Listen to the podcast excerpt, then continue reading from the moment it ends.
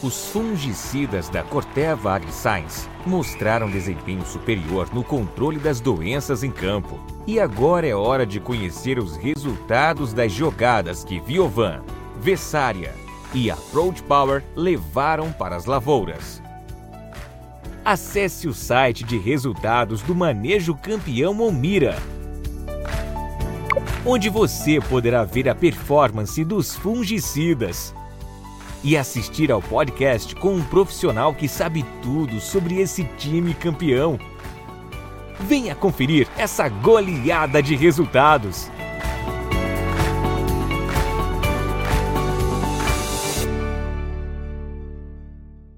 Atenção, produto perigoso de uso agrícola. Consulte um agrônomo. Venda sob receituário. Leia o rótulo e a bula.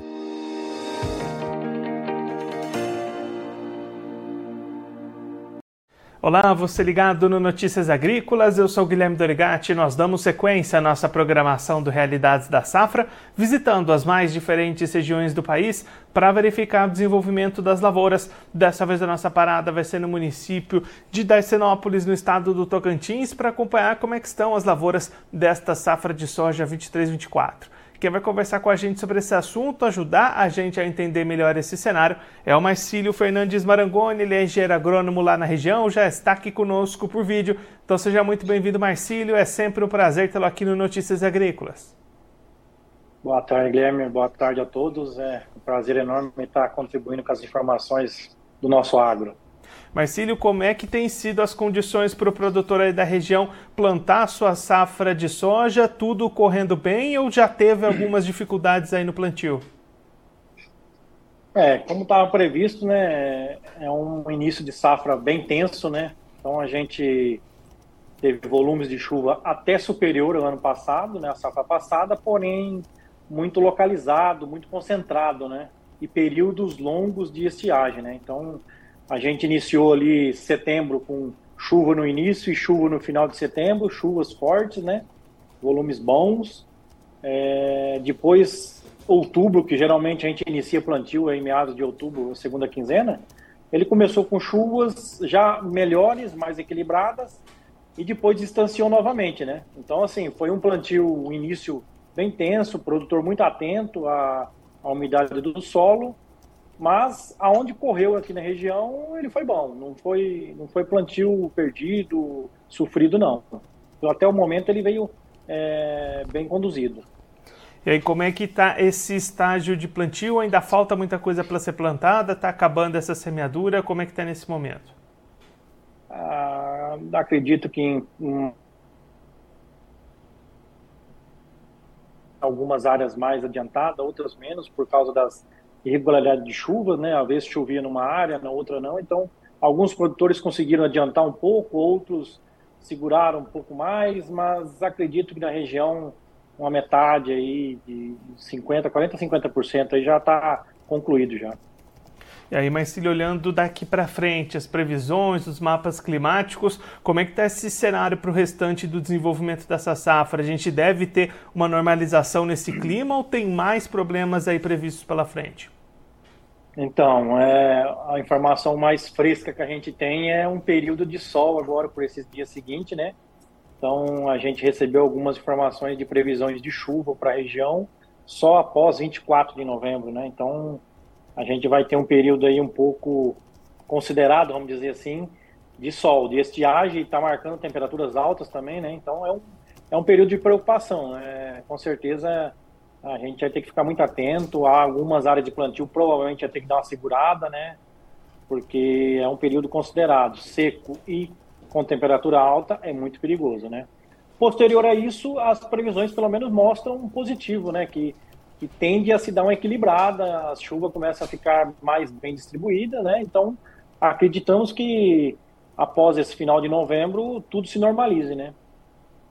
E aí, Marcílio, olhando para o lado do mercado, como é que tem sido as opções de comercialização? O produtor em Darcinópolis está participando do mercado ou tem segurado essas vendas? O mercado ainda está frio ainda, né? Essa semana teve algumas reações de mercado aí, mas foi muito baixa fisicamente foi muito pouco os, os acréscimos de preço que tem ofertado, né? O produtor tá, tá, tá quieto, né? Ele tá calmo e dando atenção ao plantio e, não se preocupando muito com esse mercado no momento, né? Marcílio, muito obrigado pela sua participação, por ajudar a gente a entender um pouco melhor esse cenário inicial de safra aí na região. Se você quiser deixar mais algum recado, destacar mais algum ponto para quem está acompanhando a gente, pode ficar à vontade. Tá, eu que agradeço a oportunidade e eu desejo a todos um, um ótimo plantio e uma, que tenhamos uma excelente safra. Um abraço a todos os produtores desse Brasil. Marcílio, mais uma vez, muito obrigado. A gente deixa aqui o convite para você voltar mais vezes, a gente seguir acompanhando o desenvolvimento dessa safra aí na região. Um abraço, até a próxima. Um abraço.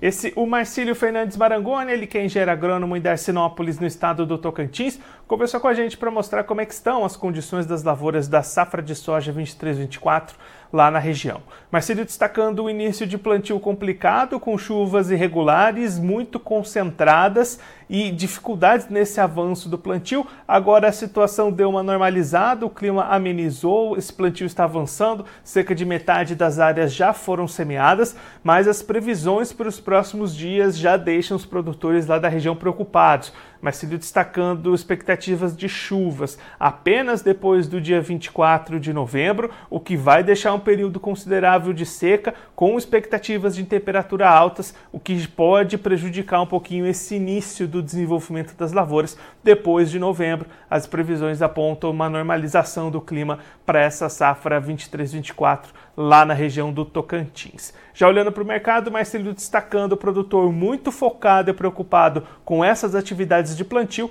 e deixando um pouquinho o mercado de lado, inclusive com preços abaixo do que aquilo que era esperado pelos produtores.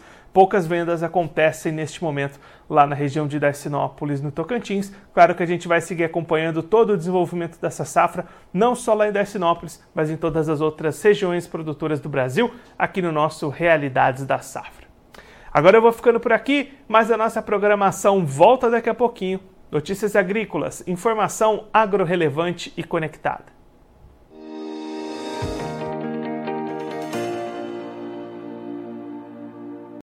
Participe das nossas mídias sociais no Facebook Notícias Agrícolas, no Instagram, arroba Notícias Agrícolas e em nosso Twitter, arroba Noteagri. E para assistir todos os vídeos, se inscreva no YouTube, na Twitch, no Notícias Agrícolas Oficial.